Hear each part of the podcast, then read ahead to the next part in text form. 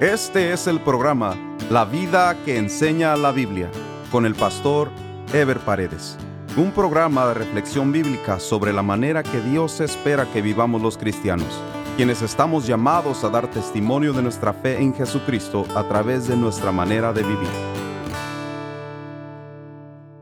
Continuamos con la serie Los primeros cristianos, un estudio basado en el libro de los Hechos. Este es el estudio número 15 titulado La culminación del tercer viaje misionero de Pablo y el viaje a Jerusalén. Además de recorrer las regiones donde ya había predicado para exhortar a los creyentes sobre la vida cristiana, el apóstol Pablo se propone aconsejar a aquellos que habían quedado bajo la responsabilidad de dirigir la iglesia, para que siguieran su ejemplo en su propio ministerio y para advertirles de las pruebas y tentaciones que vendrían a sus vidas. Pablo ya no estaría más entre ellos, por lo que ahora serían los pastores y líderes los que guiarían a los hermanos en el crecimiento de su fe. Hechos 20 del 1 al 4 dice, Después que cesó el alboroto, llamó Pablo a los discípulos, y habiéndolos exhortado y abrazado, se despidió y salió para ir a Macedonia. Y después de recorrer aquellas regiones y de exhortarles con abundancia de palabras, llegó a Grecia.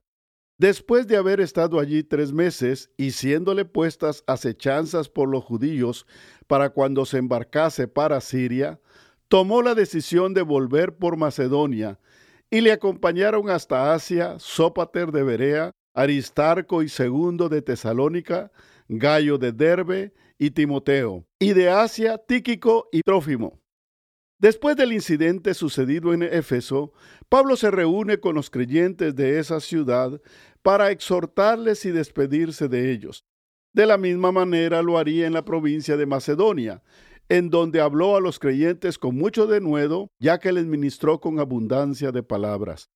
No cabe duda que los creyentes de esa época estaban tremendamente receptivos a las enseñanzas de Pablo, ya que en ese tiempo no contaban todavía con el Nuevo Testamento escrito para estudiarlo y afirmar su fe cristiana, por lo que las exhortaciones de Pablo eran verdaderamente apreciadas y constituían la base de la doctrina y de su conducta cristiana. También el apóstol estuvo tres meses en Grecia, en la provincia de Acaya, probablemente en la ciudad de Corinto, visitando y ministrando a los hermanos. Al parecer, en esta última parte de su viaje, Pablo se hizo acompañar de varios colaboradores de algunas de las iglesias, probablemente ancianos y líderes que él mismo había establecido en esos lugares donde había estado, ya que entre ellos estaba Timoteo, a quien Pablo había dejado a cargo de la iglesia en Listra. Pablo se dispuso a ir a la provincia de Asia, pasando nuevamente por Macedonia y Filipos, donde se había establecido la primera iglesia de lo que hoy es Europa, hasta llegar a la ciudad de Troas, que era el puerto de entrada a la provincia de Asia. Pablo se reunió con los hermanos en Troas el primer día de la semana, o sea, el domingo, para tomar la Santa Cena o comunión y compartir con ellos también a fin de instruirlos en la fe cristiana. Pablo quiso aprovechar la oportunidad para enseñarles todo lo que fuera posible sobre sus responsabilidades como cristianos y como iglesia, pues se proponía salir al día siguiente. La reunión se prolongó durante todo el día y hasta la medianoche. Esto se encuentra en Hechos capítulo 20 versículos 7 al 12 que dice, El primer día de la semana, reunidos los discípulos para partir el pan, Pablo les enseñaba habiendo de salir al día siguiente, y alargó el discurso hasta la medianoche, y había muchas lámparas en el aposento alto donde estaban reunidos, y un joven llamado Eutico, que estaba sentado en la ventana, rendido de un sueño profundo, por cuanto Pablo disertaba largamente, vencido del sueño, cayó del tercer piso abajo y fue levantado muerto. Entonces descendió Pablo y se echó sobre él y abrazándole dijo, No os alarméis, pues está vivo. Después de haber subido y partido el pan y comido, habló largamente hasta el alba, y así salió, y llevaron al joven vivo y fueron grandemente consolados. Este incidente y a la vez milagro fue muy poco común, pues este joven aparentemente estaba escuchando las enseñanzas de Pablo sentado en una ventana y fue vencido por el sueño por lo largo del discurso, cayendo desde el tercer piso hasta el suelo, donde al parecer murió de golpe. Semejante susto alarmó a todos los que estaban reunidos. Sin embargo, Pablo se acercó al cuerpo muerto y se acostó sobre el mismo, y el joven volvió a la vida. Este es un milagro muy similar a los dos resucitamientos que operaron Elías y Eliseo, quienes resucitaron en su momento a un niño cada uno. Estos dos casos están narrados en Primera y Segunda Reyes. Lo singular entonces de este milagro es que Pablo se acostó sobre el cuerpo del muerto de la misma manera que lo hicieron Elías y Eliseo en su momento.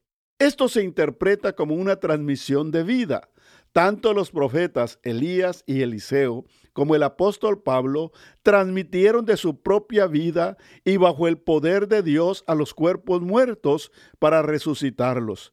Si los siervos de Dios tenían la vida de Dios en sus propias vidas, entonces, bajo la dirección del Espíritu Santo, pudieron transmitir la vida de Dios que ellos tenían.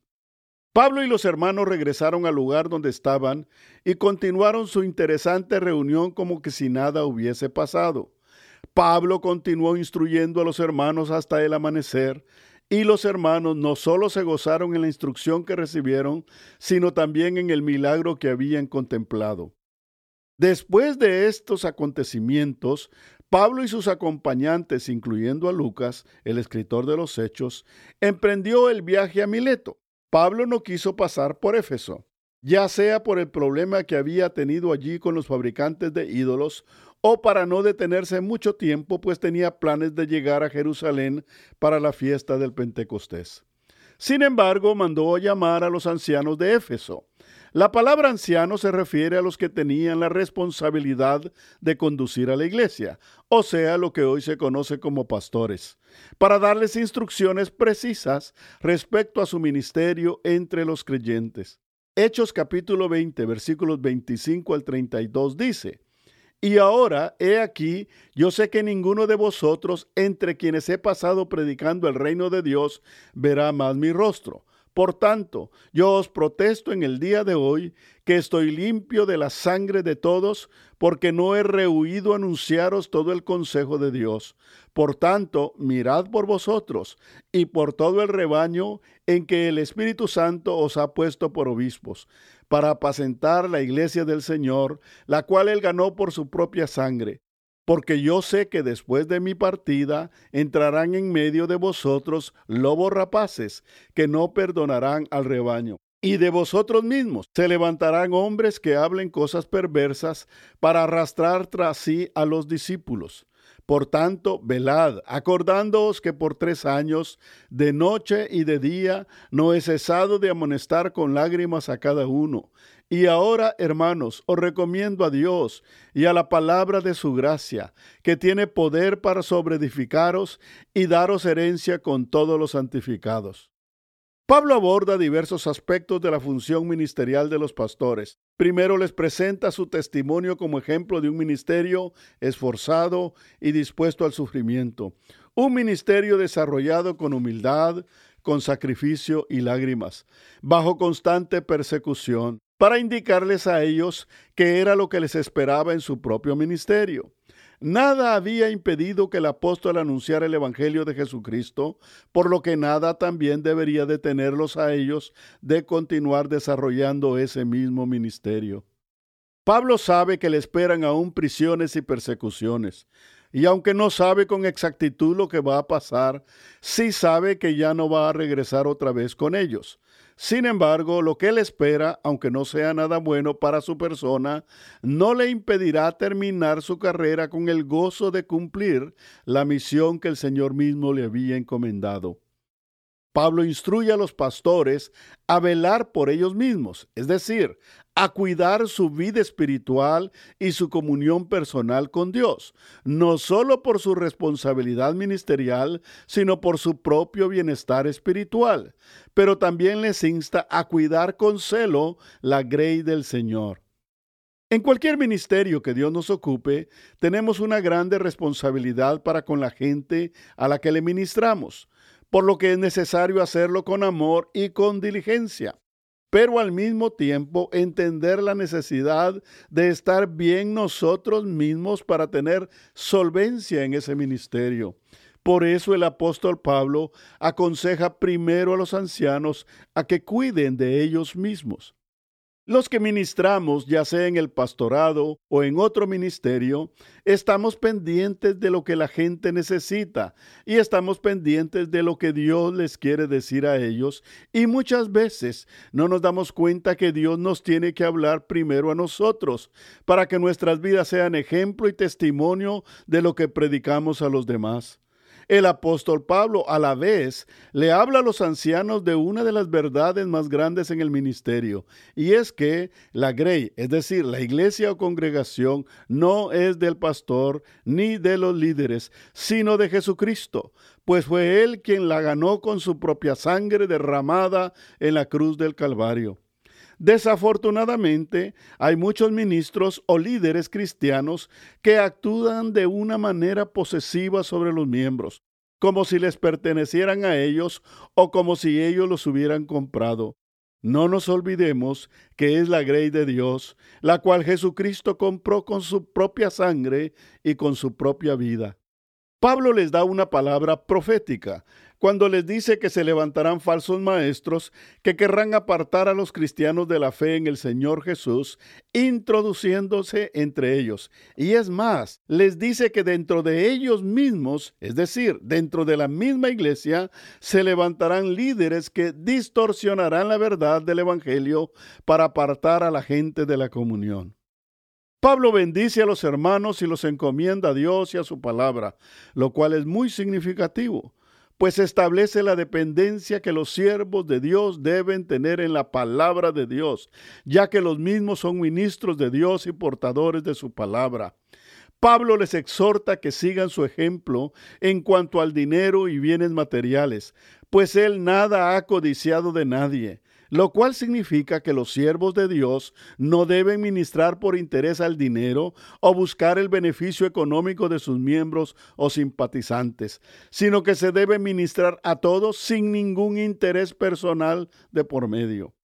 Pablo trabajó con sus propias manos para sostenerse, aunque también fue ayudado económicamente en determinadas ocasiones, como en el caso que se manifiesta en Filipenses 4 del 10 al 14, que dice, en gran manera me gocé en el Señor de que ya al fin habéis revivido vuestro cuidado de mí, de lo cual también estabais solícitos, pero os faltaba la oportunidad. No lo digo porque tenga escasez, pues he aprendido a contentarme cualquiera que sea mi situación. Sé vivir humildemente y sé tener abundancia. En todo y por todo estoy enseñado así para estar saciado como para tener hambre, así para tener abundancia como para padecer necesidad. Todo lo puedo en Cristo que me fortalece. Sin embargo, bien hicisteis en participar conmigo en mi tribulación. Esta última parte del viaje misionero del apóstol Pablo refleja varios aspectos de su carácter como siervo de Dios. Se nota su celo pastoral con su abundancia de instrucciones para la preservación de la fe y para el buen desarrollo del ministerio. Se evidencia también su integridad, ya que nunca ministró por interés económico, pues no era su deseo que los hermanos lo sostuvieran totalmente, pues no teniendo familia que sostener, lo que ganaba de su trabajo lo usaba para ayudar a los necesitados. Pero también el apóstol Pablo apropiadamente instruyó que los que anuncian el Evangelio también vivan del Evangelio como el mismo Señor había ordenado. Primera Corintios 9 del 13 al 14 dice, ¿no sabéis que los que trabajan en las cosas sagradas comen del templo y que los que sirven al altar del altar participan? Así también ordenó el Señor a los que anuncian el Evangelio que vivan del Evangelio. Pablo, juntamente con los hermanos que le acompañaban, emprendieron el largo retorno a Jerusalén, a donde se proponía llegar para la fiesta del Pentecostés. A pesar de las advertencias que había recibido de que sería perseguido por los judíos en Jerusalén, él se había determinado llegar hasta las últimas consecuencias en su propósito de cumplir la misión que Dios le había encomendado.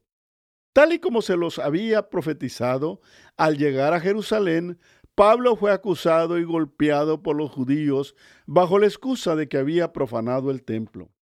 Lucas, el escritor de los Hechos, narra detalladamente todas las características del viaje, ya que él era uno de los acompañantes de Pablo en el mismo desde que se despidieron de los hermanos en Mileto y se embarcaron por el mar Mediterráneo hasta que llegaron a la tierra, arribando a Tiro, un puerto de entrada en la provincia de Fenicia, colindante con la provincia de Judea. Allí en Tiro se quedaron siete días, encontrándose con los cristianos de ese lugar, esto le suplicaron a Pablo que no fuera a Jerusalén, ya que de alguna manera por el Espíritu habían sido apercibidos de que Pablo sería apresado en Jerusalén. Sin embargo, en Tiro se embarcaron nuevamente hasta llegar a la ciudad o puerto de Cesarea. Allí se hospedaron en la casa de Felipe el evangelista. Este era el mismo Felipe que había sido nombrado entre los siete diáconos en Jerusalén. A este Dios lo había usado grandemente en Samaria y luego había ido a predicar a Cesarea y se había establecido allí. Felipe tenía cuatro hijas en las cuales se manifestaba el don de profecía. Estando en la casa de Felipe, llegó un profeta llamado Ágabo y éste le dio profecía al apóstol de que sería atado por los judíos en Jerusalén. Todos los que acompañaban a Pablo, incluyendo Lucas, le empezaron a suplicar a Pablo que no fuera a Jerusalén. Pero Pablo les pidió seriamente de que no lo persuadieran, pues él no tenía temor de ser atado o apresado, pues estaba dispuesto aún a entregar su vida por la causa de Cristo. Hechos 21 del 10 al 16 dice, y permaneciendo nosotros allí algunos días, descendió de Judea un profeta llamado Ágabo, quien viniendo a vernos tomó el cinto de Pablo y atándose los pies y las manos dijo, Esto dice el Espíritu Santo, así atarán los judíos en Jerusalén al varón de quien es este cinto, y le entregarán en manos de los gentiles al oír esto, le rogamos nosotros y los de aquel lugar que no subiese a Jerusalén. Entonces Pablo respondió, ¿qué hacéis llorando y quebrantándome el corazón? Porque yo estoy dispuesto no solo a ser atado, más aún a morir en Jerusalén por el nombre del Señor Jesús. No se explican las razones por las cuales Pablo insistía en su viaje a Jerusalén, aunque se sabe por sus cartas que había recogido una ofrenda en las ciudades gentiles que había visitado y la llevaba a los cristianos de Jerusalén, ya que Judea estaba atravesando en ese tiempo una situación muy difícil. Esa era una de las razones por la cual le acompañaban varios representantes de las iglesias y lugares que había visitado. Pero también lo más probable era que en el fondo Pablo, sabido de lo que le esperaba en Jerusalén, aprovecharía la oportunidad para llegar ante las autoridades romanas y a través de ellos apelar al emperador romano para así ser llevado obligadamente a Roma, ya que era su deseo y su sentir predicar en Roma y más allá, si le fuese posible. Cuando llegaron a Jerusalén, todo parecía estar bien, ya que los hermanos lo recibieron con mucho gozo. Luego se reunieron con Jacobo, quien al parecer era el pastor u obispo de la iglesia en Jerusalén. Este era el hermano de sangre de Jesús, que también se le conoce como Santiago. Estando todos los ancianos de la iglesia, así como los acompañantes de Pablo allí en Jerusalén, el apóstol procedió a contarles todas las maravillas que Dios había hecho entre judíos y gentiles en todos los lugares donde había predicado el Evangelio. Sin embargo, no fue suficiente el gozo de saber que muchas personas se habían convertido a Jesucristo, pues inmediatamente los dirigentes cristianos de Jerusalén advirtieron a Pablo de que la multitud de los judíos sabrían que había llegado y estarían presurosos a interrogarlo.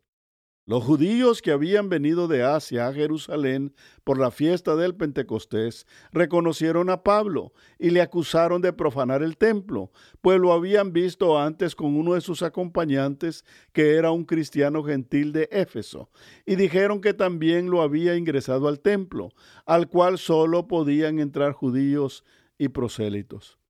Hechos capítulo 21 de 27 al 31 dice, pero cuando estaban para cumplirse los siete días, unos judíos de Asia, al verle en el templo, alborotaron a toda la multitud y le echaron mano, dando voces, varones israelitas, ayudad.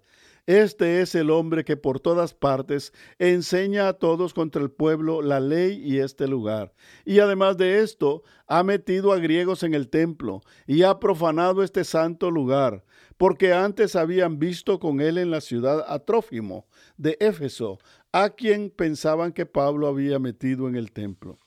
De esta manera alborotaron la ciudad entera y tomaron a Pablo y lo arrastraron fuera del templo y lo golpearon. Luego fue tomado preso por el encargado de la compañía de soldados romanos que estaba en Jerusalén, atándolo con cadenas, mientras la multitud de judíos gritaba su muerte. En el próximo programa estaremos hablando sobre la defensa de Pablo ante los judíos y el complot de estos para matarlo. Nos vemos en el próximo programa. Dios les bendiga. Este fue el programa La vida que enseña la Biblia con el pastor Ever Paredes. Este programa fue patrocinado por la iglesia La Puerta Abierta, ubicada en Irvine, en el condado de Orange, California. La iglesia La Puerta Abierta transmite uno de sus servicios por YouTube. Si desea ver la transmisión con los mensajes del pastor Ever Paredes, vaya a nuestro sitio de internet, lapuertaabierta.com, y haga clic en transmisión en vivo. O directamente a YouTube y escriba LPA en vivo, los domingos a las 10.30 de la mañana. Si desea mayor información, escriba al correo electrónico info arroba lapuertaabierta.com.